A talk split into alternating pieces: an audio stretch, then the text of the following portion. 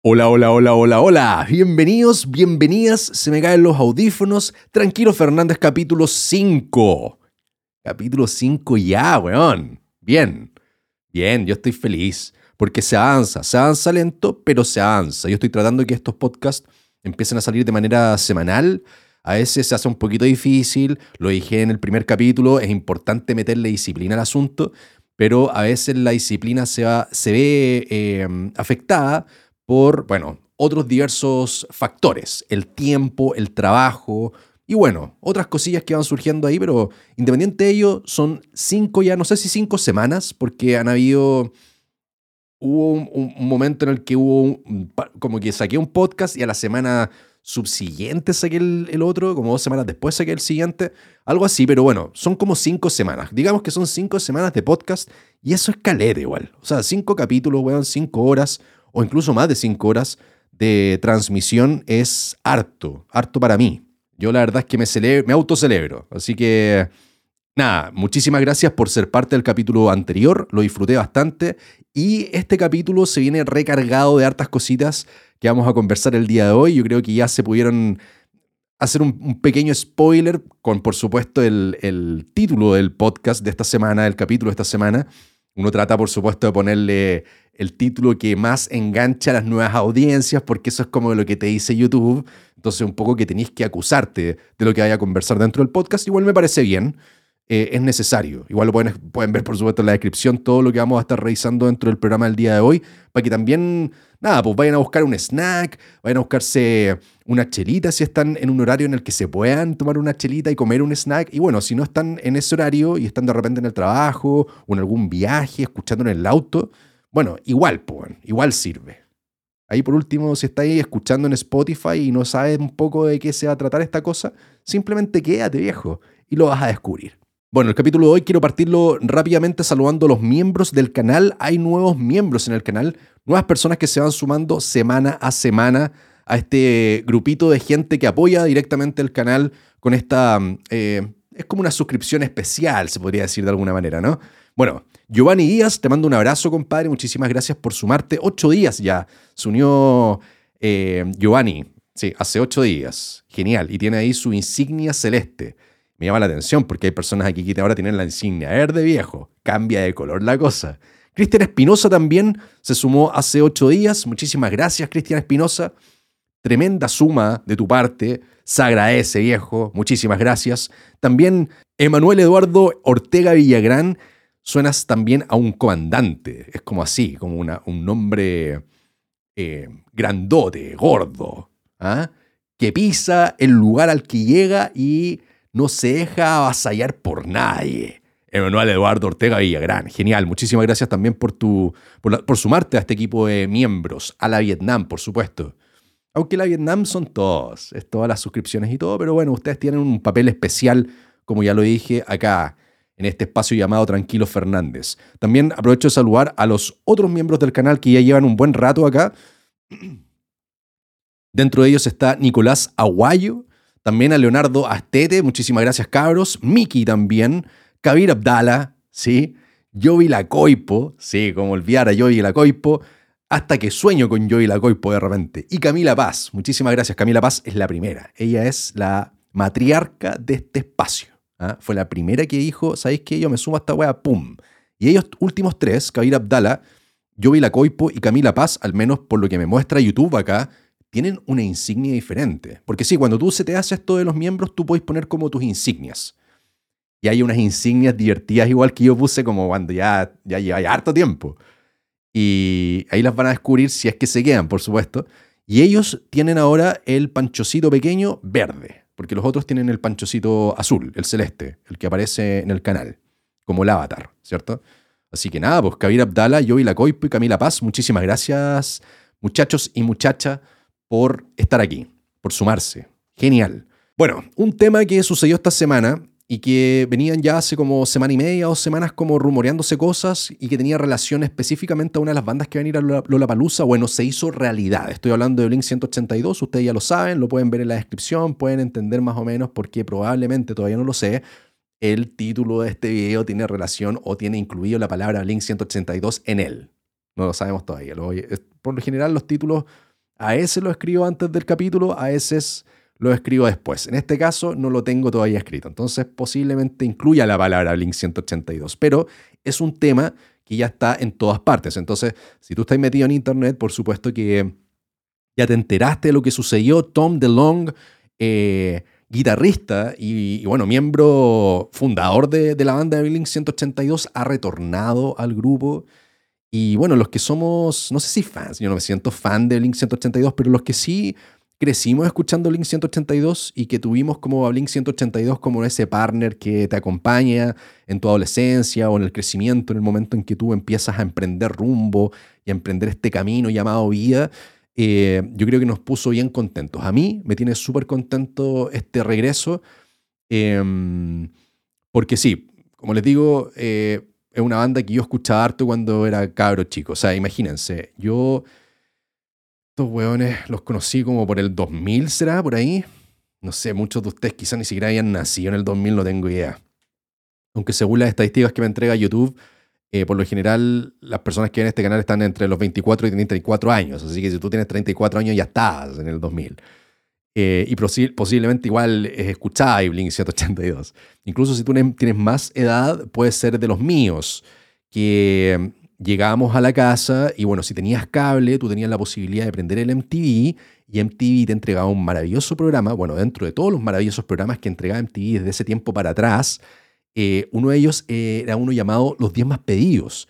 Y los 10 más pedidos era básicamente un ranking musical con las 10 canciones o los 10 artistas que estaban como sonando, pegando en las radios y bueno, los rankings, en los charts mundiales y te hacían como, como ese, como un resumen para decirte, mira, ¿sabes qué? Estas son las bandas que están sonando y estas son las bandas que tenés que empezar a escuchar de ahora en adelante porque son como las bandas que van a tener relevancia en tu vida probablemente, niño, muchacho, colegial. Yo llegaba a la casa siendo un colegial, pinchaba los 10 más pedidos y ahí me quedaba pegado viendo a estos artistas, pues, bueno. Y ahí descubrí, puta, tremendas bandas. O sea, los 10 más pedidos te mostraba, y bueno, en realidad MTV que iba constantemente rotando videos. De eso se trataba ese canal en ese tiempo. O sea, weón, conversemos un poco en ti, porque ahora tenemos esta cosita, que es este celular y es una pantalla que nos permite acceder a toda la música que queramos en el momento que queramos. Entonces las recomendaciones ahora son una weá fácil. En WhatsApp, weón, ¿cachai esta banda? Y te mandan un link de YouTube y tú pincháis el link y conoces una banda nueva. En ese tiempo, o escucháis la radio, o qué sé yo, veía algún, leía alguna revista relacionada con música o te metías a eh, MTV o a VIX, incluso VIX, que era como el canal de música, así como el MTV chileno. En ese tiempo igual hacían buenos programas y te mostraban como buenas propuestas. Bueno, igual VIX como que se caía más como a la música chilena, lo cual estaba genial también. Pero MTV era como el canal... Eh, regional, me refiero a, de la región de América Latina, que te permitía em, conocer nuevos artistas que venían sobre todo del exterior y sobre todo de Estados Unidos. O sea, sí, sobre todo de Estados Unidos. Yo recuerdo que hubo un día en que llegué a la casa, pinché MTV y me encontré con la canción All the Small Things. Y esa fue la primera canción que yo escuché de Blink 182. Posiblemente en algún momento había escuchado otra canción, habían me acuerdo en la noche, muy tarde, era como el MTV 2. Y era como una señal que conectaba con un segundo canal que tenía MTV en ese tiempo, pero un segundo canal que funcionaba creo que en Estados Unidos. Pero te conectaban con esta señal a, bueno, a Chile o a Latinoamérica. Entonces tú tenías la posibilidad, bueno, a las 12 de la noche, 1 de la mañana, de pinchar el MTV y ahí te pasaban más música, o sea, más videos de bandas más under y que eventualmente iban a pegar fuerte. Last Resort de Papa Roach yo la descubrí hace muchos años en MTV, en, esa señal de MTV 2. En la noche, así yo me acuerdo, eran como las 2 de la mañana y de repente estaba y empieza Cut my life into pieces, this is my last resort. Y más encima con ese, eh, ese como plano así como... Eh, como de arriba, es como que el está cantando hacia arriba y es como medio angular el plano y veis como un cuadrado blanco y la gente y la, ¿qué es esto? A. Y empezaba el agua. Bueno, yo cuando escuché Papa Roach, yo dije, concha de tu madre, esta banda es mi nueva adicción, weón. Y después de eso, bueno, iban surgiendo otras canciones de Papa Roach en ese... En fin, Papa Roach. Posiblemente en alguna de esas señales vi algo de Blink 182, no lo sé. Pero cuando descubrí en la tarde, hacia la hora del almuerzo, All the Small Things entrando a los 10 más pedidos, para mí fue un, un bolón de cabeza, porque más encima el video era muy divertido. Em, en ese tiempo también estaba de moda Backstreet Boys, entonces obviamente un video que se ríe de las boy bands, siendo una banda así como de payaseo, con un happy pop punk que caía bien igual. Puta, para mí siendo un cabro que, bueno, estaba acostumbrado a escuchar Alice in Chains, Pearl Jam, qué sé yo, Soundgarden, un weón como más, más granchy, más oscuro, de repente cuando me encontraba con ese tipo de cosas, yo la verdad como que se me iluminaba el alma, weón. Y la pasaba súper bien. Entonces, para mí cuando apareció por primera vez Blink 182 fue un deleite. Y el tema es que después de eso, con el pasar de los años, Blink 182 nos entregó grandes canciones. Y no solamente eso, sino que grandes videos también. Porque en ese tiempo era el tiempo en el que los videoclips tenían una relevancia que hoy por hoy ya no tienen. O sea, ya como que el, videoclip de hoy es como, nada, un contenido más. Es como casi que un video de TikTok, como que puede ser un video de Instagram. Como que, bueno, hay directores, directoras de videoclip que le ponen cariño a la cuestión. Incluso le ponen así como, no sé si han cachado que de un tiempo hasta parte se ha puesto muy de moda ponerle como los billing blocks que le ponen a las películas en los carteles, eso es como letritas abajo, dirigido por, producido por, montado por, le ponen esos billing blocks al video. Entonces se ve como, buscan como que se vea así como súper cinematográfico. Yo lo encuentro, weón, así muy pretenciosa la weá, pero bueno, en fin. Y en realidad como que el videoclip de hoy por hoy como que trata un poco de enganchar a través de la pirotecnia, la iluminación, la luz, pero yo siento que ya el videoclip ya no tiene la relevancia antes y es súper difícil como encajarse o quedarse con un videoclip y convertir un videoclip en casi que una pieza audiovisual, eh,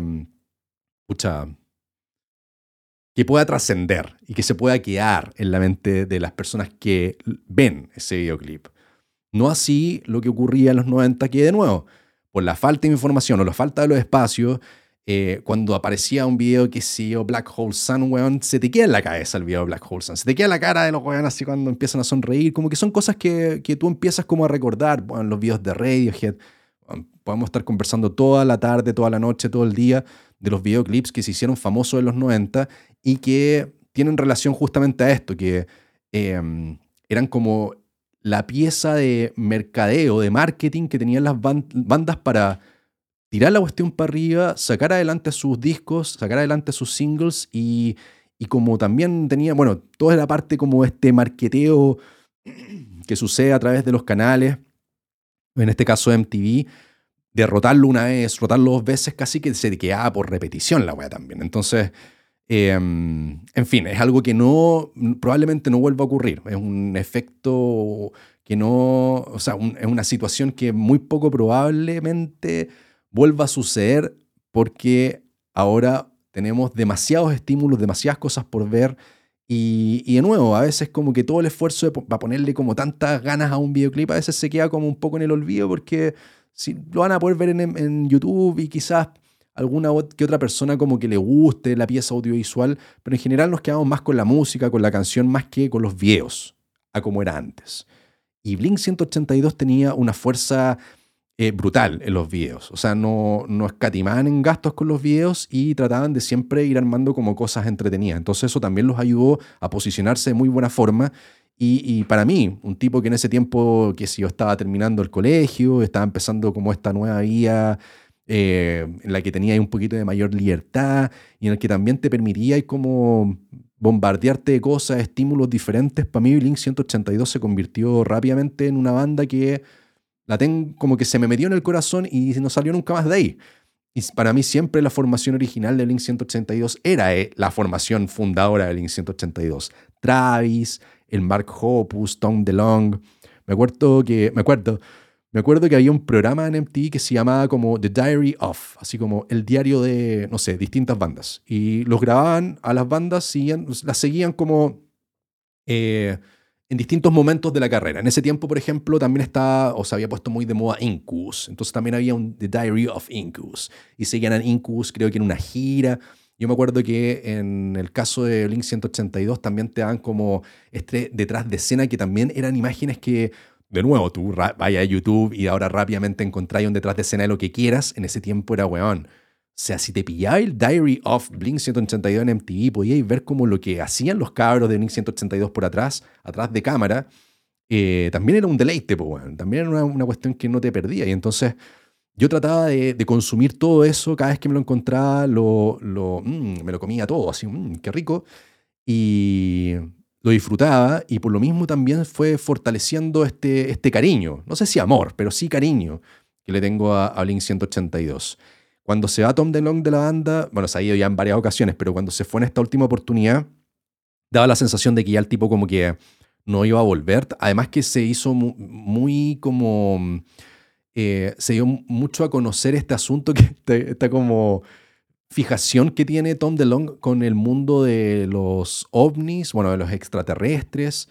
Un tipo que, bueno, incluso en, varias canciones de Blink 182 que, que el tipo canta, hace alusión a este mundo que al tipo le encanta y le apasiona. O sea, sin ir más lejos, eh, medio que invierte harta plata en como la búsqueda de la verdad y la Hay una canción que se llama Alien, Alien Exist, creo que se llama la canción, que eh, a ver cómo era. Hey mom, there's something in the bathroom. Bueno, esa canción era, era como el inicio de esta de este cambio desquiciado que iba a tener Tiempo después, Tom DeLong. Hay un capítulo del podcast de Joe Rogan en donde entrevistan a Tom DeLong. Y pasa un rato y da hasta como cosa, weón. Porque te das cuenta que el, el weón está como atrapado en un mundo casi que de fantasía del cual no habla nada, no habla nada concreto, no dice cosas que realmente ocurran. Como que todo lo que le acuerdo que le decía a Joe Rogan en ese podcast era como, weón, Joe, si solo pudiera decirte todo lo que yo sé, y el yo era como, weón, pero ya, llamo una hora de podcast, dime qué mierda sabéis, po, weón. Y al final ese podcast dura súper poco porque también el, Joe Rogan en un momento como que se aburre de Tom DeLong. Tiempo después entrevista a Travis en el mismo podcast y le comenta, le conversa. Bueno, Travis, obviamente un tipo mucho más dije, más buena onda. Entonces conversa un poco de Tom DeLong y le hace este comentario de que Tom DeLong está atrapado en esta weá. Y bueno, Travis como siempre respetuoso con su compañero de, compañero de banda, también como que hace alusión a, esta situación que está viviendo Tom DeLong en ese momento. Entonces, cuando se separan de Blink, Tom DeLong vende los derechos de las canciones de Blink 182, porque eso lo pueden hacer las bandas, los artistas, venden como todos sus derechos, así como todos sus todos, los, todos los, derechos que tienen sobre los catálogos de la música que ellos han creado, se los venden a una empresa o a, otros. Entiendo que Michael Jackson creo que compró el catálogo de los Beatles, ¿cachai? Cosas así. Estoy bien, ¿no? Bueno, quizás estoy equivocado. No, creo que Michael Jackson compró el catálogo de los Beatles. A él lo vamos a revisar. Pero, pero funcionan así las cosas en el mundo de la música. Compra catálogo Beatles. A. Sí, los derechos. De 260 canciones compuestas por John Lennon y Paul McCartney. Y ahí el weón se hace dueño de esas canciones, sabe los derechos de esas canciones no sé a qué nivel, no sé si de todos los derechos, cierto porcentaje de las regalías, no cacho, ya ahí como que ya es un tema un poquito más profundo, pero Tom DeLong lo hace, en algún momento vende su catálogo de canciones de Link 182 también para financiar sus voladas de UFOs y bueno, para comprar su casa, esta nueva que empezó a construir hace no tanto, y bueno, yo lo sigo, entonces un poco que también estoy enterado por ello. Pero daba la sensación que era como, ya, este es el final de Blink 182, como que ahora ya Tom DeLong se metió en... Si Tom DeLong no se va en una nave espacial, weón, en un encuentro cercano al tercer tipo, weón, eh, bueno, es el fin nomás de Tom DeLong y es el fin de Blink 182. Probablemente a Tom DeLong se le acabó la plata, no tengo idea. Quizá tiene relación eso también. Yo creo que no tiene relación, o debe tener mucha relación también al cáncer que tuvo Mark Hoppus, que es el bajista de la banda. Eh, que le detectaron un cáncer hace un tiempo atrás, se trató, supuestamente está libre de cáncer, pero, pero bueno, todos sabemos que el cáncer puede volver, en fin, y yo creo que también, y lo, comentó en su, en su, momento Tom DeLong, que también era como, como que este momento de la vida en la que veis también a tu amigo, ex compañero de banda, sufriendo esta situación, yo creo que también deben empezar como a surgir pensamientos, cuestionamientos y empezar como a, a nada, pues, darle un, par de vueltas y entender que la vida es corta, el momento es ahora, tener una banda maravillosa, hay muchos fanáticos en el mundo que los aman, que los quieren, que crecieron con su música y, y sobre todo por Mark Hoppus y sobre todo por el amor que tienen hacia Link 182 tenían que volver, era así de simple. Y hace ya un año que venían como bueno, desde el cáncer de Mark Hoppus, que bueno, seis meses, ocho meses, algo así, que, que eh, se destapó esta cuestión o que él lo comenta. Desde ese momento que empiezan como estas conversaciones o estos cruces o estos comentarios de Tom DeLong de, oye, ¿sabes que en realidad no me cierro a que eventualmente Blink 182 vuelva? Entonces se va generando esta esperanza de que ocurra hasta ahora cuando va a suceder. O sea, de hecho ya tienen otro disco, o sea, sacaron otro disco, anunciaron el martes previo al anuncio también de Lola Palusa, anuncian que se viene una nueva canción de Blink 182, se viene un nuevo disco y se viene una gira mundial. O sea, Blink 182, famosos y todo como fueron en su minuto, nunca vinieron a Chile, por ejemplo. A Latinoamérica, entiendo que no han venido a Latinoamérica, ni a Perú, Argentina, en fin, como toda este, esta parte, esta zona de Latinoamérica abajo, como de México. Entiendo que México fue como el lugar que visitaron, creo y, sería. Entonces también es un hito importante para la banda. O sea, em, haber pegado tanto en su minuto y no haberse pegado una vuelta por, eh, estos países también indica mucho de cómo ha cambiado el mundo en estas décadas. Porque ya mm, salir de gira y no venir para este lado del mundo es una locura. Pues, bueno. O sea, si era una banda grande como es Blink 182, o sea, bueno, te estáis perdiendo tu vida porque bien sabemos cómo somos nosotros los fanáticos sudamericanos, latinoamericanos, con las bandas que vienen. Y por eso las bandas también se quedan tan sorprendidas cuando vienen, porque somos unos monos, pues, weón. Los amamos, pues, weón. Estamos. Podemos estar en la peor situación económica de la vida, pero aún así va a haber un poquito de dinero, weón, para comprar una entrada, sea el valor o tenga el valor que tenga esa entrada. Y es una lástima, igual que Link 182 no vengan solos, creo yo. Habría sido genial que los buenos se pegaran una vuelta por Chile eh, no en un festival, sino que una, una fecha o un par de fechas en algún espacio de pronto no tan grande. Creo que en Perú, si bien, si bien recuerdo que leí por ahí, creo que en Perú se van a pegar un estadio, weón.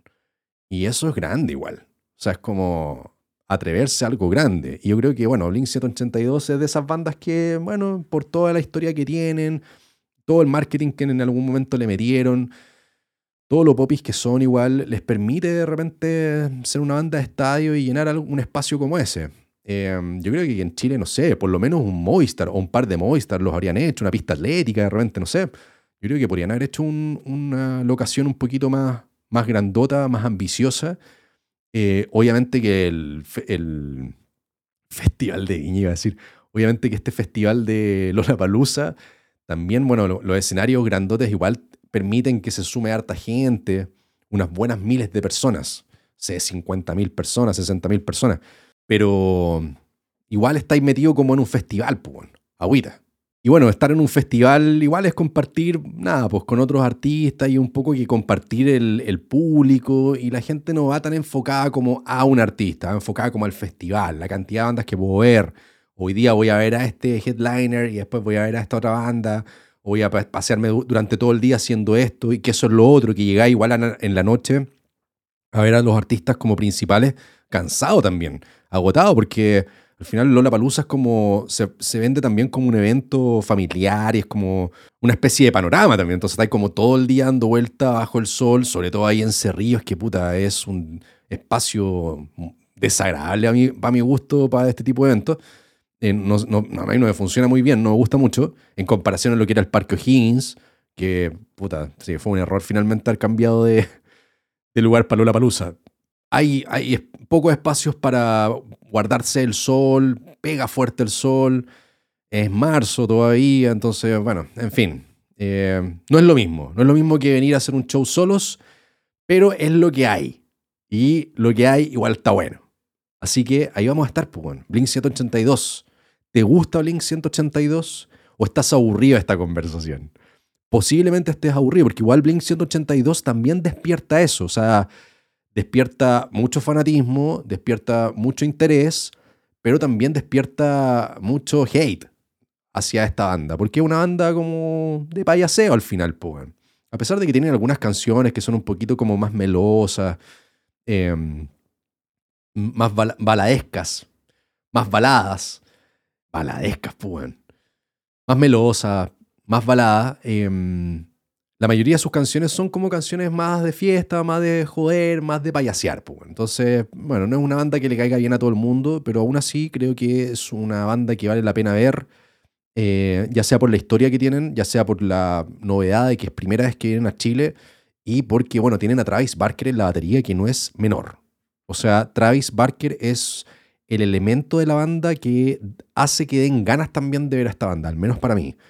Y, yo creo que no debe ser para mí, o sea, no debe ser solamente para la gente que toca batería o que le gusta la batería como instrumento, como es mi caso, sino que para los músicos en general, porque es indudable la ejecución que tiene este weón. Travis Barker es un capo, es un capo, a mí me encanta como baterista y obviamente que quiero estar ahí, pues, quiero estar ahí en el concierto, verlo tocar con esta banda con la que se hizo famoso y que le permitió después volverse un animal de la música y hacer todas las colaboraciones que ha hecho a la fecha, que son muchísimas. O sea, de los bateristas que más ha colaborado, yo creo, en, la música, por lo menos en la música actual, eh, contemporánea. Y, para celebrar la vida también. Travis Barker hace como 14 años tuvo un accidente aéreo en el que solamente él, junto con su amigo de ese entonces, DJ IM, los dos fueron los únicos eh, supervivientes, de hecho, de un accidente aéreo que tuvieron. Y en ese accidente aéreo eh, murieron bueno, los eh, dos pilotos, el guardia de seguridad de Travis Barker, Charles Steele y su asistente personal Chris Baker. O sea, los únicos dos personajes que sobrevivieron fueron las estrellas que eran trasladadas en el avión. Travis Barker y DJ AM. Y Travis Barker cuando tiene este accidente aéreo, em, el tipo sufre graves quemaduras en su cuerpo porque, nada, pues le salta el combustible del avión, se em, se empieza a quemar, por suerte lo ayudan y como que un poco que puede sobrevivir de, esta, de este accidente. Resultó con, mira, quemaduras de tercer grado en el 65% de su cuerpo. Estuvo en el hospital durante meses, soportando un total de 16 cirugías y múltiples injertos de piel para reparar su cuerpo. El daño fue tal que en un momento dado los médicos consideraron amputarle el pie. O sea, bueno, se salvó de esa Travis Barker. Después se llenó de tatuajes nomás y pasa piola, pues. De hecho, pasa súper piola. Cuando lo vi, bueno, anda siempre sin polera, entonces no se nota mucho. Pero independiente de eso, es una experiencia traumática. Tan traumática que no se quiso subir eh, a un avión durante muchos años. Sí. Mira, Barker dijo que pensó en quitarse la vida en los meses posteriores al accidente y que se le diagnosticó un trastorno de estrés postraumático. Se sentía culpable por la muerte de sus dos amigos y empleados que solo estaban en el avión por él, imagínate. Entonces, igual harta presión. Para más mala cueva, al año siguiente, una cosa así, el DJ que era su amigo y con el que el tipo que viajaba, eh, también se murió de una sobredosis. Entonces, puta, es de esos artistas, bueno, en general también Mark Hoppus con este tema del cáncer. En realidad, como banda, son de estos artistas que puta han pasado por muchas cosas y que los han llevado a un punto eh, en el que se están reuniendo de nuevo, están por venir a Chile y hay que estar ahí para verlos. Así que, nada, pues. Travis Barker, Mark Hoppus y Tom DeLong estarán acá en Lola Palusa y yo contentísimo voy a comprar mi entrada para ir a ver solos a ellos solo ese día. Voy a hacer la misma web que hice este año. Este año también fui a Lola Palusa. Antes yo compraba siempre el fin de semana completo de Lola Palusa. Estuve así durante, no sé, ocho años yendo a Lola Palusa todos los años y, a todo el fin de semana. Este año fui solamente a Foo Fighters, porque ya llegué a un punto, bueno, que es la otra cosa. Como que la gente salió el line-up de Lola Palusa y al tiro, como, sobre todo las personas, no sé, de mi edad o cercanas a mi edad, alegando de que, bueno, callampa el line-up, nadie entiende nada de los artistas que vienen, nadie conoce a nadie, en fin. Y hay que entender de que, bueno, Lola Palusa ya no es el festival para nosotros, muchachos, muchachas, es el festival para las nuevas generaciones. De hecho, este lineup yo debo decir que conozco, no sé, un 20% de las bandas, 30% de las bandas. O sea, Armin Van Buren, Jamie XX, bueno, James Addiction de, de 90, o sea, de, 1975, sí se hizo, ¿no? O de 1975. Em, Race Against, ¿Qué otra banda conozco acá? Pailita. El Pailita, ¿Quién más? Alex Banter. Y ahí como que ya los artistas, Young Blood lo, ubico, lo sigo, también me gusta. Como de los más nuevitos, uno podría decir. Y, y nada, de ahí lo hace falso. Uno ubica a Benito Cerati porque hijo del Gustavo Cerati. Alan Johannes Trio, recomendado ese, ese número. A mí me gusta mucho Alan Johannes. Alan Johannes estuvo tocando en el tributo a Taylor Hawkins. Es un músico que tiene conexiones con Chile. Uno le dice como que es medio chileno, pero como medio chileno. Y toca en Alain Johannes Trio con, el, con los hermanos Fonsea, el Cote Fonsea, Felo Fonsea, el Cote Fonsea, el baterista de Luciguel, Felo Fonsea, bueno, tecladista de Dragma, músico también de, ¿cómo se llama esta banda que tenían ellos dos con su otro hermano? De Kirusa, y bueno, un filmmaker importante también dentro, de Chile, ha filmado varios de los videoclips de la época en donde todavía los videoclips eran una cosa relevante. Em, y ese es un buen show, Alain Johannes Trio. Anano Stern, igual lo ubico, no sé, bueno, Plumas, como que lo cacho más o menos, he escuchado un par de canciones. Friolento, entiendo que van a tocar solamente, o sea, solamente van a tocar en, en Chile, Palusa Chile y también Palusa Argentina. Así que genial, weón. Tremenda representación ahí de, de la octava región del Biobío, Friolento, ojalá que les vaya la raja, puta, no sé, Angelo Piratini, pero bueno, hay muchos, muchos números, muchos artistas acá que no tengo puta idea quiénes son, no sé quiénes son. Y no por eso voy a estar diciendo que el lineup está malo, o sea, sí, para mí está malo, obvio, bueno, si yo ya estoy pasé, y probablemente tú, si a ti tampoco te gustó el lineup, es porque también estáis medio pasé. O porque, bueno, el lineup también tiene que responder al negocio, ¿cierto? Y a los artistas que venden entradas, y a los artistas que le está gustando a la gente más joven hoy por hoy. Y bueno, los nuevos artistas que también van saliendo, pues bueno, si al final de eso se trata. Eh, de darle espacio a los nuevos talentos para que se vayan ahí posicionando y vayan, ocupando estos espacios eh, importantes en festivales como este. Entonces, de nuevo, hay que abrir la mente y de repente si vas a comprar un ticket y de pasada te vas a dar una vuelta ese día, vas a poder descubrir nueva música. Yo me acuerdo que en, su momento descubrí a Anderson Pack en un Lollapalooza. Yo no cachaba a Anderson Pack y fui a ver Anderson Pack, un día en la tarde así en un festival. Weón, me encantó Anderson Pack. Me encantó. Y ahí en adelante escucho Anderson Pack. Y ahí descubrí quién era Anderson Pack. Y, así con otros muchos eh, artistas bandas que uno de repente descubre en este tipo de festivales. Entonces hay que aprovechar eso también.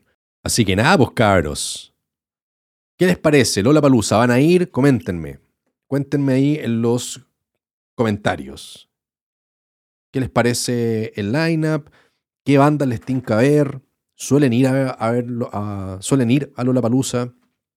¿O prefieren quedarse abajo y prefieren gastarse esa plata en artistas que vengan solos? O de repente en otras fechas de otros festivales. Bueno, estaría, estaría bueno ahí la conversa. Yo por lo menos, como ya les dije, este año fui solamente un día para ver a los Foo Fighters. Tremenda compra, de la cual la, la compra de conciertos que más feliz me ha hecho en mi vida, bueno, porque fue la penúltima vez que pudimos ver tocar a Taylor Hawkins, o sea, fue la penúltima vez que Taylor Hawkins tocó frente a una audiencia importante, un público importante. Em, lastimadamente, una semana después de ese concierto, Taylor Hawkins falleció, como bien sabemos. Entonces, para mí, ese, esa ida a Lollapalooza para mí tiene mucha relevancia y, yo, yo, pretendo hacer un poco lo mismo que hice este año, el próximo año con Blink 782. Aparte que el lugar, Cerrillos, Cayampa y no es como para estar todo un fin de semana metidos en ese espacio. Es muy distinto a Parque O'Higgins. Así que si ustedes fueron en algún momento a Parque O'Higgins, a Lollapalooza y no han ido a Cerrillos, no fueron este año, puta, weón, no la van a pasar muy bien. Yo no la pasé bien, no me gustó. Ojalá en algún momento tengan la oportunidad de meterlo el festival en otro espacio que sea quizás más parecido a un Parque O'Higgins, volver al Parque O'Higgins, no sé, poco probable igual, pero no, bueno, no, no pasa nada con Cerrillos me gusta. Así que bueno, eso. Si tú vas a Blink 182 el próximo año, muy probablemente nos encontremos ahí. Ya, vos. Bueno, ese mismo día del, festival de Lola Palusa apareció un festival que también quería comentar así a la pasadita, uno que se llama When We Were Young.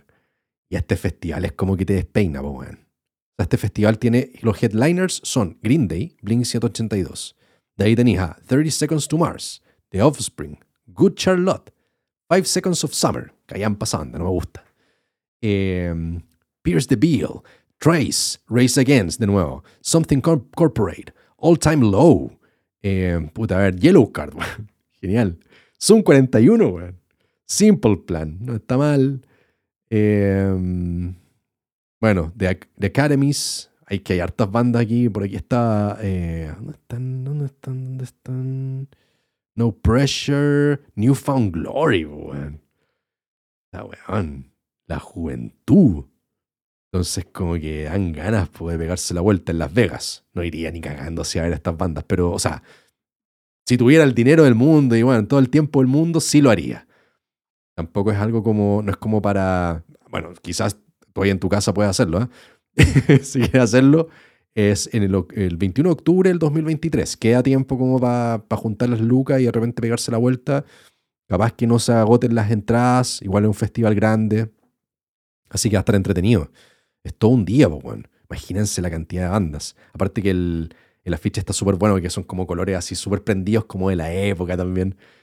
Eh, y nada, pues, pura gente de treinta y tantos, tatuados en muchos casos, em, con canas en algunos casos, o en muchos casos, vacilando todo lo que sus rodillas les permitan.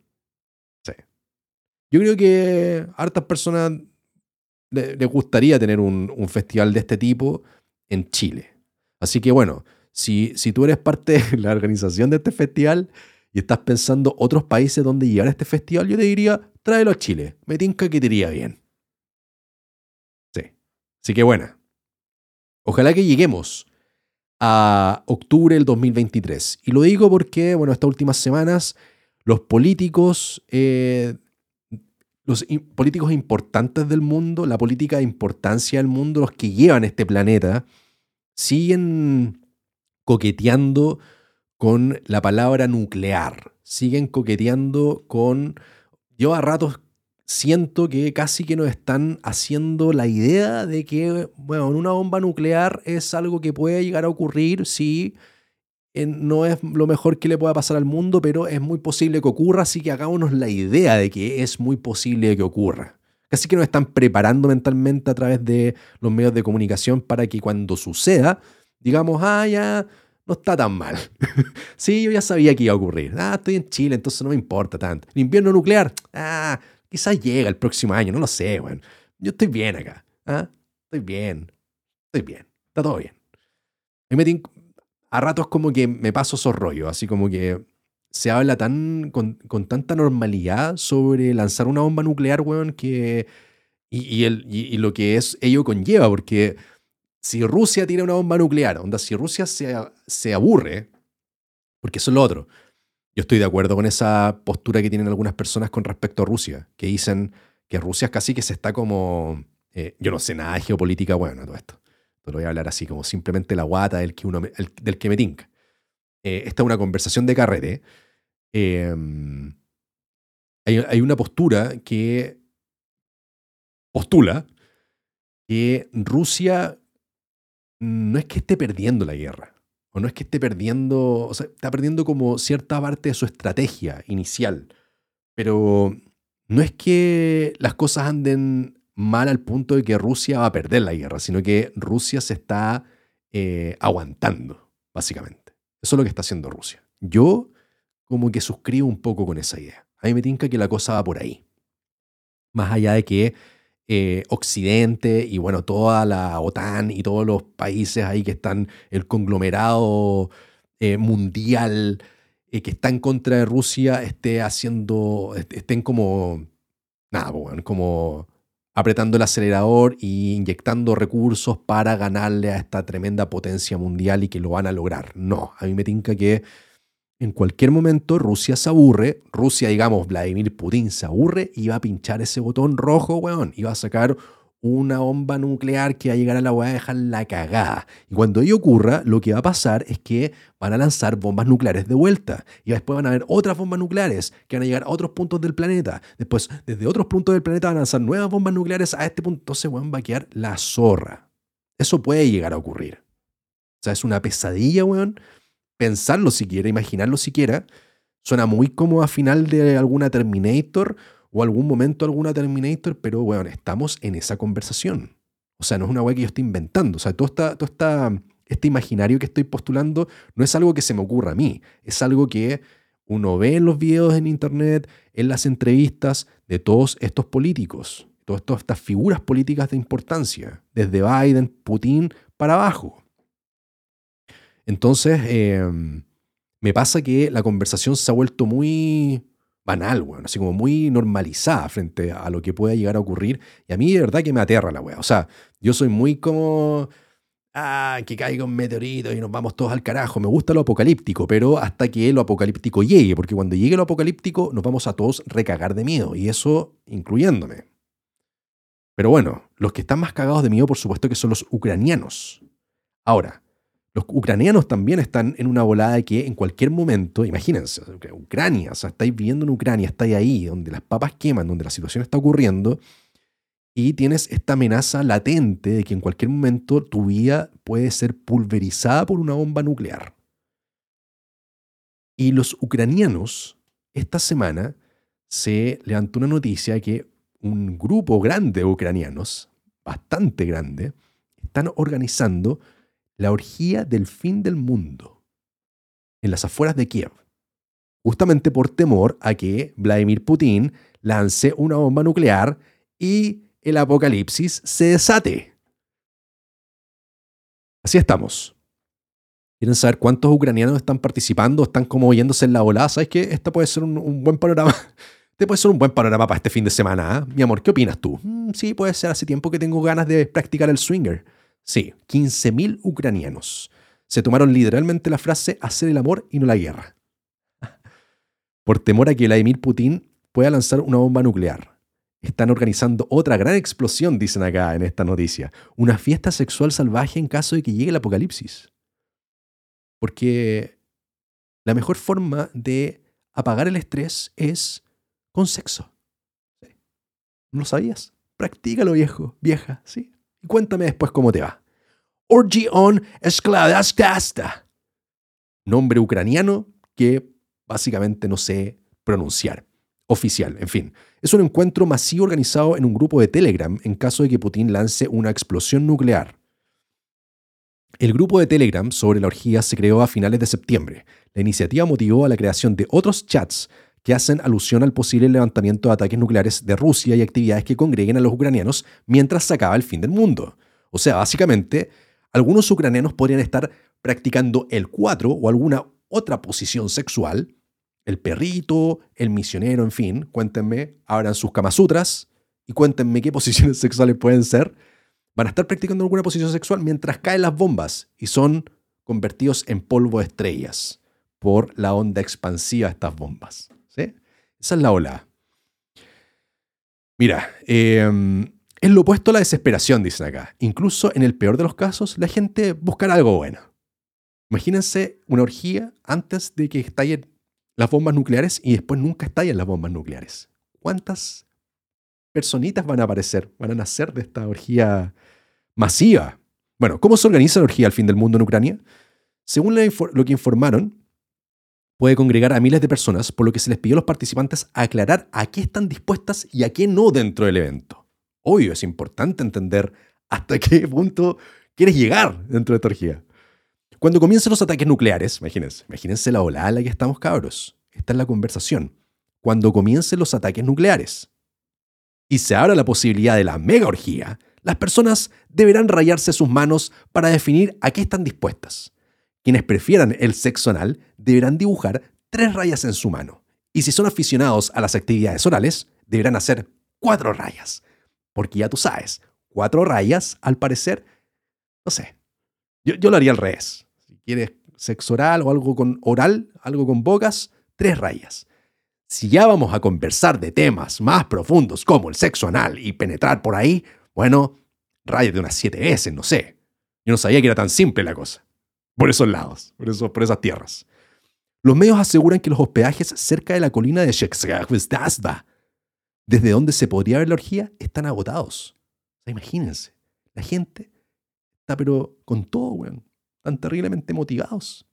Así, mientras comienzan las instrucciones para consumir tabletas de yoduro contra la radiación, los jóvenes de Ucrania consideran que temas como la orgía del fin del mundo son muestras de optimismo y sirven para transformar el miedo. Porque sí, de nuevo, si estás estresado, ten sexo, practica el sexo.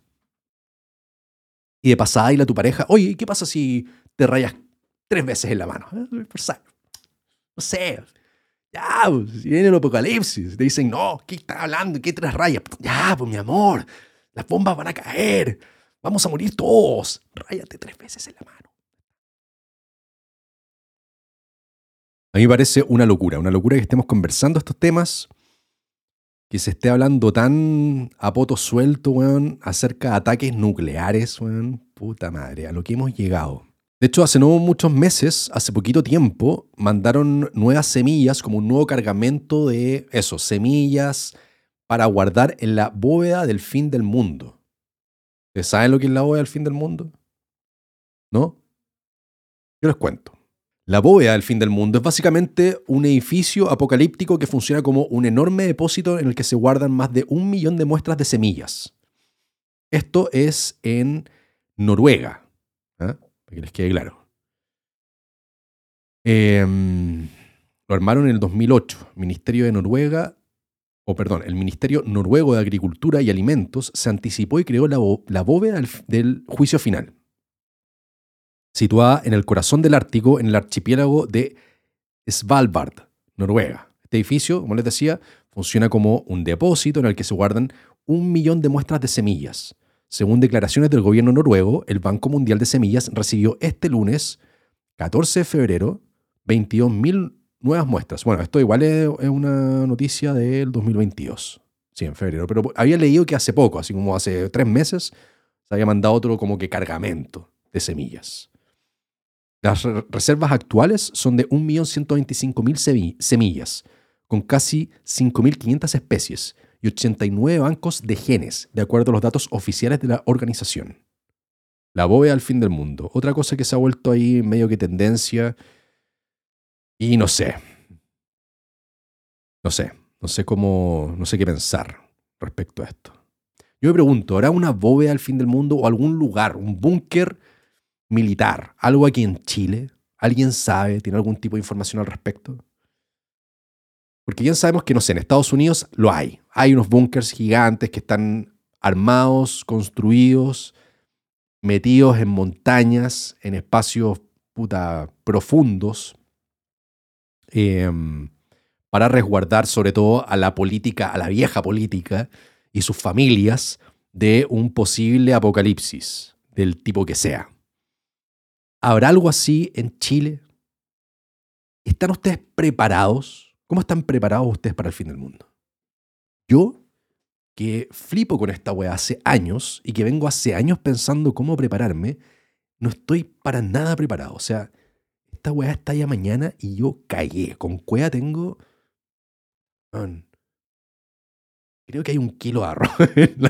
Creo que tengo un kilo de arroz y unos ricatis en la despensa. Y sería. Estoy hasta el loli. No tengo, tengo un cuchillo. Sería. No tengo. Me falta un arma. Es algo que tengo. Yo soy de las personas que no está de acuerdo con que no, uno no puede adquirir un arma. Ahí se me sale un poco lo facho. Sí, no, yo esto no, no estoy de acuerdo con eso. Para nada, compadre. No, que las armas estén en manos de los criminales, como dicen, y de la milicia y nadie más. No, no. Si yo tengo la oportunidad, y no hace mucho tiempo que vengo pensando en que me quiero meter a clases de tiro, bueno y comprarme un arma. O sea, es algo que me gustaría tener para una seguridad personal, como para caso cualquier cosa, bueno, se mete un criminal a tu casa, por lo menos te puedes resguardar algo. Pero yo lo veo más allá, o sea, tener un arma en el fin del mundo es un ítem de importancia. Y en otro momento de la historia, en otro momento en el que las bombas nucleares no eran un tema que uno veía todo el tiempo, todos los días, en las noticias, quizás era algo medio descabellado. Hoy por hoy, yo considero que tener un arma no es tan descabellado, pensando justamente en temas como este. No. No, yo no estoy de acuerdo en que tú no puedas comprarte un arma. No. Para nada. Para nada. Me encantaría tener un arma. No tengo un arma. Un cuchillo, como les dije. Nada más. Un, corvo. ¿Qué más tengo? Nada más, pues. Nada más. Me faltan unos alimentos. Quiero meterme como en la ola de Prepper. Incluso lo he pensado seriamente, así como meterme en la ola Prepper y, y de pasar a hacer unos videitos. Oye, me compré, no sé, pues estos alimentos que duran más tiempo o estas gotas que permiten purificar el agua. Me compré esta bombilla que tú la chupáis el agua de un río y como que tiene unos filtros y te purifica y te la podéis tomar. Cosas de ese tipo. Bueno. Aunque después de un ataque nuclear, tomar agua de una vertiente, no sé si sea la mejor idea, pero, pero bueno. ¿Están preparados ustedes? ¿Están realmente preparados para una situación como ¿Cómo te preparas para una situación como esta? Es difícil. ¿Habrá un búnker en Chile para guardar a la derecha, por ejemplo? La derecha, gente de la derecha, ¿tendrá su propio búnker? Hay gente que lo, vamos, a, lo vamos a buscar, bueno. Para un próximo capítulo nos vamos a meter en ese mundo porque lo queramos o no, es eh, la nueva tendencia, la supervivencia. O sea, o estáis en onda y sobrevives, o medio que lo intentas al menos, o te mueres. Ahora, igual estamos en Chile. Eso es, en estos casos, un resguardo. La otra vez estuve viendo una simulación, weón, ese nivel. Ahora hay simulaciones de cómo sería un ataque nuclear y cuáles serían las zonas del planeta que serían más afectadas. Y bueno, Chilito, weón, ¿ah? Sí, nos, nos quejamos de que somos tercermundistas, estamos en, en el culo del mundo, que a nadie le importa venir para acá. Bueno, para ciertas cosas, el estar en Chile nos viene bien. Como por ejemplo esto. No del todo bien, pero al menos sí resguardados un poco. El problema es que si quedas a cagada, empiezan a desestabilizarse todas las cosas, pues. Y ahí es donde queda, empieza el caos. No solamente el caos masivo, el caos mental en tu propia cabeza. Y ahí es donde empezáis como a, a tomar decisiones erráticas. Yo me acuerdo que para el, terremoto del 2010, después del terremoto, como a los dos días, hubo una eh, falsa alerta de tsunami. Nosotros estábamos en Brisa del Sol con mi hermana, estaban unas tías, unas primas en la casa, como que habían llegado hacía poco, y de repente se desata una alerta de tsunami bueno, brisas del sol en ese momento. Yo, imagínense esta weá, de un momento a otro, probablemente ustedes también lo vivieron si son de Concepción o de alguna zona que también tuvo algo similar. Estás tranquilo en tu casa, hubo un terremoto, entonces ya cada cierto rato estáis sintiendo movimientos telúricos, está, está como el miedo, por supuesto, de que vuelva a ocurrir una cagada como la que viviste horas antes, pero está todo tranquilo, está funcionando la cosa, se están juntando los vecinos porque está el corte de luz y que no hay agua y que vecino préstame esta weá, tiene, no sé, pues levadura para hacer este, el pancito. ¿Cachai? Estaban en esa ola. Bueno, Brisa estaba tranquilo y de repente, pum, así, un minuto, empecé a escuchar toda la gente correr, el caos, el griterío, los autos andando, te asomáis por la ventana, no entiendes qué pasa. De repente me acuerdo que salí para afuera y estaba un vecino que era uno de los vecinos que como que más, igual era como ex militar, así que el más controlado de todos los vecinos hasta ese momento, guardando weá dentro del auto así, y eh, gritándole a la, familia para que se metiera el auto. Y yo realmente le grito, Eduardo, Eduardo, ¿qué pasa, weón? ¿Qué pasa? Y weón me dice, alerta de tsunami, escapa, weón. Toda la gente escapando, weón. Por alerta de tsunami. ¿Qué iba a hacer? escapar. Nosotros intentamos escapar. Los que son de Brisas del Sol o conocen Brisas del Sol, conocen la zona del casino, cachan el cuello botella que se hace cuando uno quiere salir de Brisas del Sol hacia Concepción. Ahí llegamos. Un poco antes incluso. El taco llegó ahí. Esas decisiones erráticas que uno toma en situaciones caóticas como esa son las que llevan a cometer otras malas decisiones. Entonces, de nuevo, yo le tengo mucho respeto a todo lo que está ocurriendo, por supuesto, tiene que ser así. Pero también me pasa que me dan ganas de estar más resguardado de lo que estoy. Y pienso cada vez más en esto, en lo resguardado que debemos estar para una situación como esta, que puede estar sucediendo a miles de kilómetros de este país, pero que por directa o indirectamente nos va a impactar de alguna manera, o al menos nos va a generar una respuesta que no va a ser la respuesta que todos esperamos que sea, que es como esperar a ver qué ocurre. No, eso probablemente no ocurre. No va a suceder de esa forma. Nosotros nunca hemos experimentado, nosotros hemos visto el tema de la bomba atómica, bueno, a través de archivos, a través de la historia. Uno que otro video, hay mucha gente que ni siquiera ha visto los videos de la bomba atómica. Lo sabe porque se lo contaron. Imagínense la cantidad de personas que no entienden lo que significa esta weá. Y las personas que sí entienden, muchas de ellas no lo presenciaron de primera fuente. Nuestros papás, por ejemplo, son más jóvenes de lo que sucedió en la Segunda Guerra Mundial. Entonces, enfrentarnos a una situación como esta, por más que los medios de comunicación como que nos estén encajando la palabra bomba nuclear en sus em, titulares, em, yo creo que ninguno de nosotros puede prever realmente el cómo reaccionaría el planeta completo si esta cuestión se desata como es posible que ocurra y esperemos que no ocurra. Entonces, por lo mismo, yo considero que hay que estar preparados. ¿Tú estás preparado para ello? Cuéntamelo en los comentarios.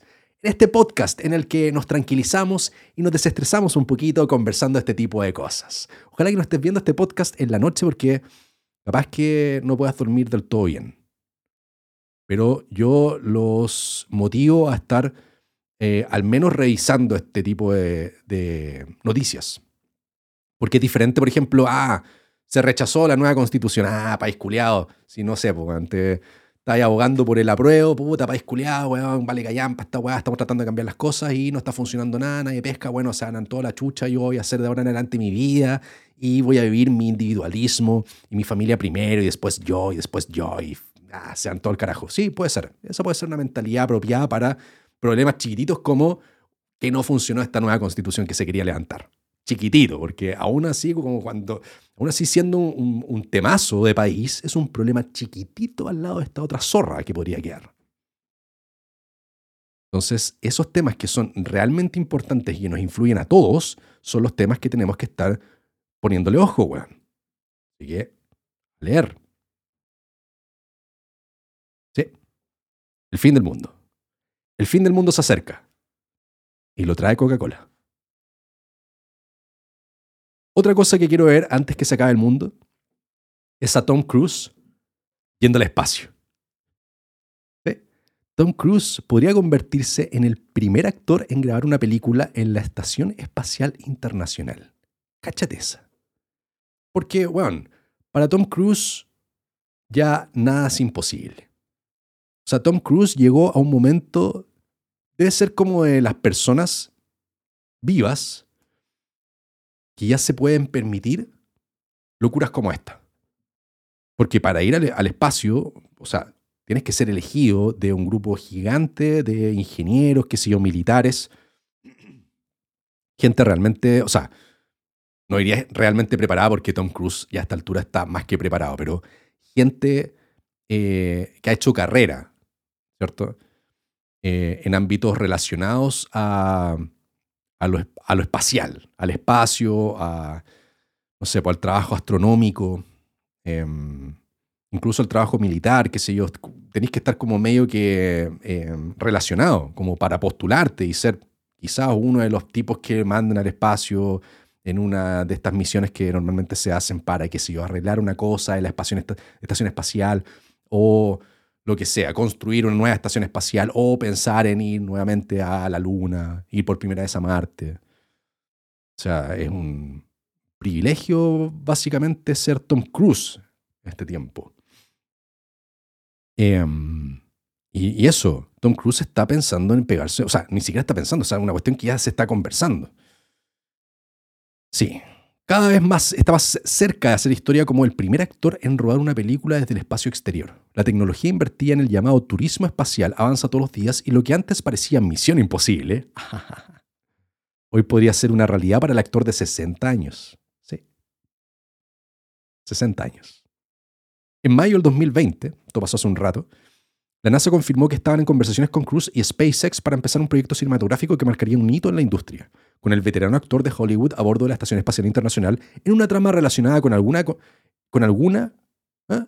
en una trama relacionada con alguna con las películas de acción del famoso actor. Está mal esta Ahora se sabe que la estrella del éxito de taquilla Top Gun se asoció con, con el director de The Born Identity, Doug Lyman o Lyman, en el lanzamiento de una cinta que involucra filmar en el espacio Donna Langley, presidenta de The Universal Film, le dijo a la BBC que enviar a Cruz al espacio es una de las misiones del estudio y que compartió, perdón, y compartió más detalles sobre el proyecto. Langley reveló que Cruz y Lyman, que anteriormente trabajaron juntos en Edge of Tomorrow, también conocida como Al filo del mañana. ¿Ustedes vieron esa película? Es buena. Presentaron la película durante la pandemia. La historia en sí en realidad tiene lugar en la Tierra, pero luego el personaje necesita ir al espacio para salvar el día. El actor, quien es conocido por realizar él mismo sus propias escenas de acción sin dobles y con acrobacias que desafían a la muerte, propuso olvidar la, tecnología CGI. Olvidémonos de las computadoras, dijo Tom Cruise. Que todos esos hueones que programan, que animan, que se jodan esos conchas de su madre. Hagamos la weá como es, weón. ¿Ah? Yo vine a este mundo a desafiarme a mí mismo, no a pararme frente a una pantalla verde para que después me pongan el espacio atrás, weón. No po, weón. Eso dijo Tom Cruise. Sí, yo hablé con Langley y, y eso comentó. Obviamente tienen que maquillarlo un poco para la prensa, pero eso fue lo que dijo. Váyanse a la concha de su madre, animadores culiados, eso dijo. Langley agregó que tiene la esperanza de que Cruz se convierta en el primer civil en hacer una caminata espacial fuera de la Estación Espacial Internacional. O sea, no solamente quieren llevar a Tom Cruise y soltarle ahí su, su cinturón de seguridad y que el tipo flote en el espacio, sino que más encima le quieren poner un traje y que el tipo se vaya a dar una vuelta. Y anda a darte una vuelta ahí a la esquina de la estación espacial y vuelves. Y cuéntame cómo te va. Yo te filmo acá, dijo Langley. Cuático. Sin embargo, aún no se ha aclarado si el actor podrá salir de la estación espacial o deberá permanecer dentro de la nave que lo lleve. No se sabe en realidad todavía. Van a verlo. Va a depender de Tom Cruise. Básicamente Tom Cruise va a decir. Y bien sabemos cuál va a ser la respuesta de Tom Cruise frente a esto. ¿O no? Yo la sé. ¿La sabes tú en tu casa? Yo sé que tú también la sabes. Tom Cruise va a decir, por supuesto, hijo de puta, yo voy a salir de esta nave y quiero que me grabes desde acá caminando hasta allá espérame, voy y vuelvo. Eso va a decir. Show me the money. Show me the space, va a decir. Show me the space. Luego de estas declaraciones, la película aún no parece ser un hecho, pero todo indica que pronto podría comenzar su fase de producción. De igual forma, la agencia no mencionó si SpaceX, la compañía espacial dirigida por Elon Musk, tendrá participación en el proyecto, pero Musk se sumó a la noticia al responder al tweet de la NASA diciendo va a ser muy divertido. Sí, pues Elon Musk va a ser súper chori. Ahora, mira, cinco hazañas temerarias que ha hecho Tom Cruise y que terminaron cautivándonos. Cinco cosas que ha hecho Tom Cruise en sus películas, para que tú sepas por si no lo sabías. Bajo el agua, mira. En la película Rogue Nation debe cambiar un archivo a un sistema de seguridad bajo el agua. Esto es una película, una de las misiones imposibles. Cada toma requirió que contuviera su respiración hasta dos minutos y medio para que no pareciera, ahogarse. Entrenó con un buzo y aprendió a contenerla hasta seis minutos. Al terminar, Tom se encontraba física y mentalmente exhausto. Tenía nitrógeno en la sangre y le dolía todo el cuerpo. Le era muy difícil concentrarse y recordar sus líneas. Eso recuerda Macquarie. Macquarie. No sé quién es. Cuático. ¿Han visto esa película? Es cuático. Hay una escena y el weón está ahí haciendo su, su actuación bajo el agua, aguantando la respiración. Bueno, Kate Winslet, para la nueva Avatar de James Cameron, em, aprendió también este, este em, entrenamiento, o sea, se, se puso a prueba con este entrenamiento, aprendió la técnica para aguantar la respiración y rompió el récord de Tom Cruise. Eh, Kate Winslet creo que estuvo como siete minutos debajo del agua sin respirar. Kate Winslet es Rose de Titanic. ¿cierto? Para los que no cachan a, de a Rose por su nombre eh, real. Eh, sí, ella es Kate Winslet. Siete minutos debajo del agua. Ahí quedaste post Tom Cruise. Dos, al vuelo. En la misma cinta, en esa misma película, se colgó, de hecho es el inicio de la película, se colgó de un Airbus A400M mientras despegaba. O sea, hay una escena en donde el huevón como que se agarra del avión y el avión despega y hay como una cámara puesta justo al lado, así, entonces tú veis cómo el avión está despegando y veis como todo el plano y va como dejando la tierra de fondo. Y veis a Tom Cruise así como ¡ah! Agarrado así como en la ventana por afuera del avión. Y uno dice, wow, que, que bien les quedó el CGI. No, acuérdense, a Tom Cruise le cargan los animadores. No, que se jodan todos esos weones. Yo me voy a subir a este avión, weón, y me voy a agarrar de aquí. Ya, acción. Pero Tom, si yo soy el director, acción, ya, empieza a volar, weón, vamos. Así está el weón. Así que consume Tom Cruise. A toda velocidad, en Fallout, realizó una persecución en motocicleta para evitar ser capturado. Todo lo que se ve en escena lo hizo sin casco y montando sobre un, sobre un suelo de piedras. A veces había lluvia y siempre hubo peligro de derrapar. Alcanzó los 160 km por hora con choques persiguiéndolo. No todos eran extras, así que alguno podría haber salido de cualquier parte. Sí, Un niñito por ahí, mamá, quiero conocer a Tom Cruise, y se mete ahí en mitad de la calle cuando Tom Cruise viene ahí a 160 kilómetros, sin casco. Podría haber sido terrible. Cuarto, salto mortal. Se arrojó un avión a poco más de 7.500 metros de altura junto a un camarógrafo y el doble del actor Henry Cavill su coprotagonista en Fallout, que prefirió dejar los saltos a profesionales. O sea, Superman, imagínense, Superman dijo, ¿saben qué cabrón? Dejémoselo a los profesionales. Dejémoselo a los expertos. Y Tom, ah, pero si, weón, eres Superman, weón, cualquier cosa podéis volar. No, padre, si es una película, weón, yo soy un actor nomás. Pero viejo, si vos sois Henry Cavill, pero viejo. O sea, yo tengo músculo y todo lo que queráis, pero por lo mismo caigo más rápido, weón. Y más duro al piso. Ah, pussy, le dijo Tom Cruise. ¿Sí? También me lo contaron. Se necesitaron 106 saltos. Hay un, métanse a YouTube. Metan Fallout. Eh, Tom Cruise, salto. Este es como un salto halo, básicamente. Es como que tienes que saltar a una altura muy baja, bajo la altura como el que te, detectan los radares. Es como esa es como la explicación, según lo que entiendo, ¿no?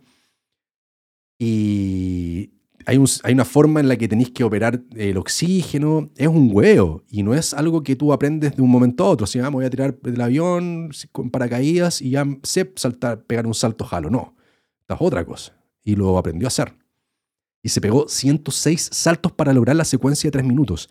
Esa escena es palpico, weón. Es real. O sea, el weón, el camarógrafo va, va como hacia atrás y Tom Cruise va hacia adelante. Entonces el camarógrafo sale del avión, Tom Cruise salta del avión y es como que, a ver, ¿lo puedo hacer aquí o no? Y es como que, imagínense, no, no, no se puede hacer aquí, pero está Tom Cruise así como ¡ah! volando y el avión atrás así como que empieza a alejarse. Bueno, es una escena pero deliciosa, hermano. Y es real, es Tom saltando. En el aire. Piloteó perdón, pilotó un helicóptero a través de montañas para desactivar dos bombas nucleares. Hablando de bombas nucleares, en Fallout, la misma película, obtuvo el certificado de piloto en seis semanas. Piloto de helicóptero, en lugar de tres meses. Pero entrenó 16 horas al día para lograrlo. Esta fue una persecución real entre dos helicópteros que no siempre mantuvieron una distancia segura. Y de nuevo, hay una escena en donde el bueno está pilotando el avión, pilotando el avión, piloteando el avión, no sé si esta va está mal escrita o yo no sé hablar. No sé. Manejando el avión, piloteando el avión.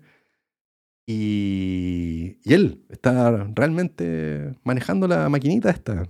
Impresionante. Y hace poco tiempo atrás salió la promoción de la nueva Misión Imposible y el tipo está parado como en un avión, así como, hey, a nosotros nos encantan las películas y nos encanta hacer las películas de esta manera, así que bueno, nos vemos próximamente en los cines. Y, y después el avión como que se va para el lado y está el weón parado así como un superhéroe, weón. Ni Henry Cavill, weón, imagínense. Y ahora el tipo quiere irse a la Estación Espacial Internacional. Ah, yo no quiero ser pájaro de mal agüero. Pero. Ah. Sí o no hay que ser. La única forma en la que Tom Cruise puede morir es estallando el cohete que lo está llevando a la Estación Espacial Internacional para filmar una película en la Estación Espacial Internacional. O ya, igual sería fome, sería como que no lo logró.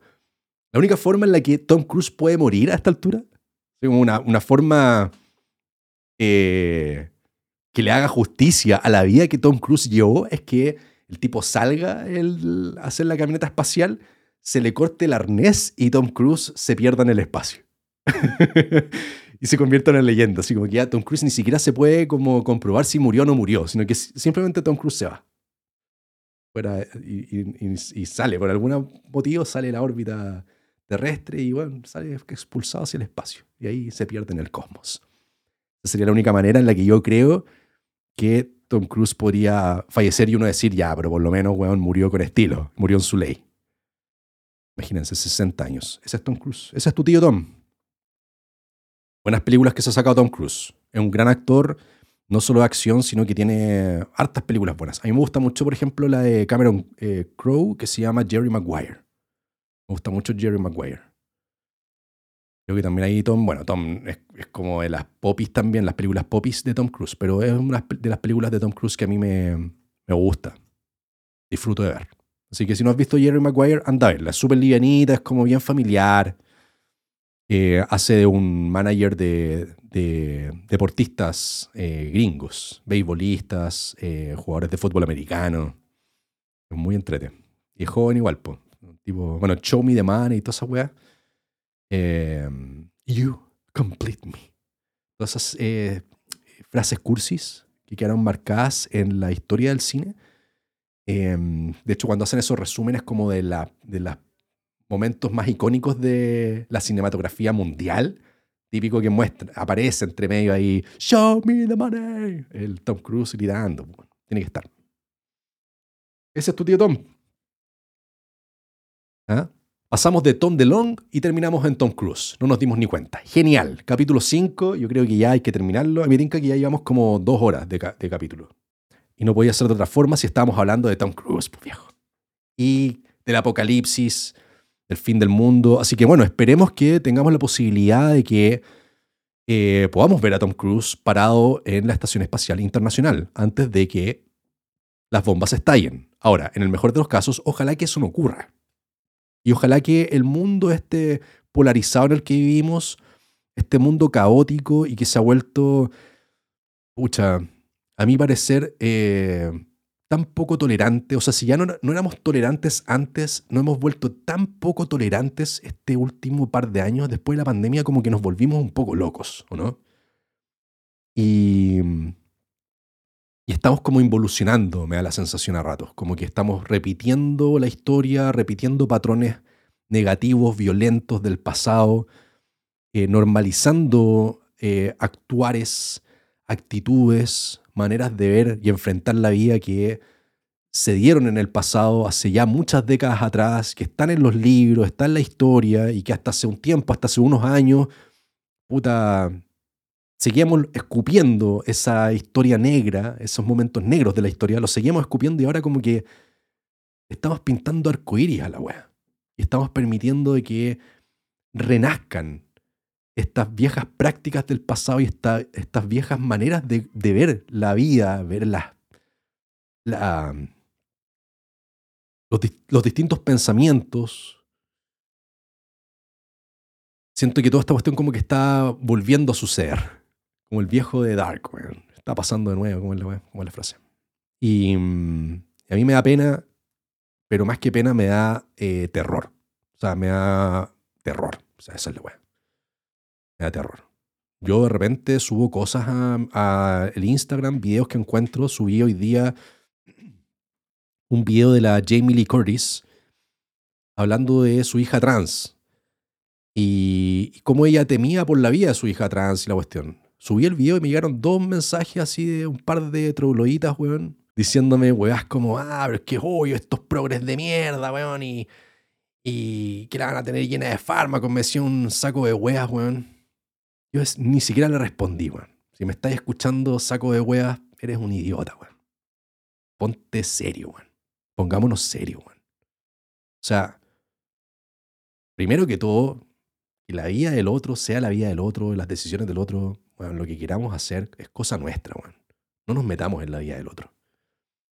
Creo que hay cosas que tenemos que reparar de toda esta cultura que se ha instalado, la cultura de la cancelación, todas estas cosas que se ha estado intentando imponer también, que le han hecho un flaco favor a todo este pensamiento eh, genocida, psicópata que tiene la gente, o que tenía la gente guardada y que está empezando a sacar a la luz porque se están viendo en un momento de la historia en la que pueden hacerlo. Em, hay, hay, una serie de cosas que no han ayudado a que nos podamos mantener empatizando con el otro. Al contrario, como que hemos, hemos permitido que ciertas cosas estén em, fomentando la, la poca tolerancia. Yo creo que hay cosas que hay que recuperar y hay que arreglar, esto desde mi humilde opinión, hay cosas que tenemos que permitir que ocurran porque la vida es un camino recto hacia adelante y cada cierto tiempo miramos hacia atrás, pero vamos avanzando, weón. Y no somos los mismos que éramos hace 10 años atrás. No somos la misma especie que éramos hace 100 años, 200 años atrás. Y no vamos a ser los mismos en 100 o 200 años para adelante.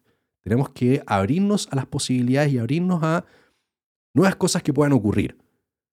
Pero también tenemos que intentar de que todas estas cosas que puedan eventualmente ocurrir sean cosas, al menos en su mayoría, positivas. Y no hay manera de lograrlo si estamos todos contaminándonos con esta nube negra que está ocurriendo y que está posándose sobre todas nuestras cabezas y nuestra esencia, nuestra existencia hoy por hoy. Y que podemos ver constantemente en las redes sociales, espacio que, de nuevo también, le ha hecho un flaco, un flaco favor a nuestro presente. En algún momento defendía la, el Internet, defendía las redes sociales, en algún momento me metí incluso en peleas así como defendiendo a Facebook, Hace años, décadas, una década atrás, defendía a Facebook, Facebook es de las peores creaciones que nos ha tocado experimentar. Y claro, nos ha llevado a puntos como este, en el que estoy haciendo este podcast, y sí, se pasa bien. Pero le sacamos toda esta diversión y nos ha hecho pésimo. Entonces, somos gente inteligente, somos una especie inteligente. Debiésemos tener la capacidad, de lograr ocupar todas estas herramientas que tenemos a nuestro favor y de manera positiva, en el mejor de los casos. Con eso me despido. Igual entendiendo que somos una especie que casi que nació para extinguirse. Por eso también a veces como que em, me bajan estas sensaciones de fin del mundo o, que, a veces como que me gusta esa narrativa del fin del mundo porque a veces me dan ganas de que la, caiga un asteroide y que se acabe esta weá de una puta vez. Me dan ganas que ocurra. Que a veces pierdo un poco la esperanza. Pero hay momentos, y que son la mayoría de los momentos en los que digo, ¿sabéis qué? O sea, podemos salir de esta y podemos salir bien. Y somos gente inteligente. Hemos cometido errores en el pasado, hemos permitido que se cometan muchos errores. Hemos permitido que sucedan cosas impensadas. No podemos ser tan imbéciles para permitir que esas cosas impensadas que quedaron en el pasado vuelvan a suceder en el presente. No lo permitamos, Juan. No entremos en ese juego, Juan. No es necesario. O sea, ojalá yo el día de mañana no tenga que estar pensando, Juan, me tengo que comprar una pistola, Juan. De verdad. No es algo de lo que me siento orgulloso. Pero a veces pienso, Juan, casi que si no lo hago estoy siendo tonto, Juan. No me estoy resguardando lo suficiente frente a este mundo loco que está por estallar. Es una olla a presión y esperemos que podamos salir lo mejor parados de todo esto. Con eso cierro. Cuídense, síganme en mis redes sociales. Tranquilo Fernández en Instagram, Panchoso eh, Clips en Instagram también. Bueno, también hay un espejo de cuentas en TikTok. Si me quieren buscar en TikTok, también hay cosas por ahí. Voy subiendo estupideces de vez en cuando y trato de que semanalmente salga este podcast en el que comento un poco acerca de lo contingente y también alguno, algo de mis voladas también que están entre medio, en algunas capas, entre medio de todo esto que vamos presenciando como especie humana, semana a semana. Así que nada, pues cabros, cuídense, suscríbanse si son nuevos y compartan este podcast para que siga creciendo el programa. Me darían un, gran favor si lo hacen, eh, porque por supuesto que a medida que uno va viendo que la cosa crece, uno se motiva más para hacer de mejor forma esto y eso es lo que quiero. Así que, nada, si les motiva, si les gustó y quieren compartirlo, genial, se los voy a agradecer. Si quieren sumar como miembros, háganlo, los estoy esperando. Eh, si no lo quieren hacer, no hay ningún problema, está todo bien. No quiero su dinero, simplemente quiero tu amor. ya cabros, cuídense. Nos vemos en el número 6. y quizá en algún momento lleguemos al 1800, como los podcasts de Joe Rogan. Me gustaría. Esas son las cosas que yo le admiro a Joe Rogan. Hay algunas cosas que no. Hay varias cosas que sí. Un cabro que me cae bien igual. Su programa para mí es una inspiración. Me encantan sus invitados. Hay algunos momentos, pasajes de sus pensamientos que, con los que no suscribo tanto, pero es el menor porcentaje. En general me gusta harto y me gusta, y es de nuevo una inspiración para mí, la perseverancia de Joe Rogan. Ni modo, o sea, si Spotify llega y te paga 100 millones de dólares para que sigas haciendo tu podcast, yo creo que cualquiera podría llegar así a los 1800 capítulos, pero antes de ese trato tuvo cientos de capítulos que los, logró a pulso nomás. Po. Y para mí es una motivación, así que, bueno, vamos a pasar el 6, quién sabe, en unos meses más, en unos años más, estemos en el 500, y nos estemos acordando este capítulo. Sería genial. Cuídense. Un beso en la frente para todos ustedes. Cuiden a sus familias, a sus hijos, a sus mascotas. Y nada, seamos más gente. Y ahí me quedo. Cuídense. Chao, chao.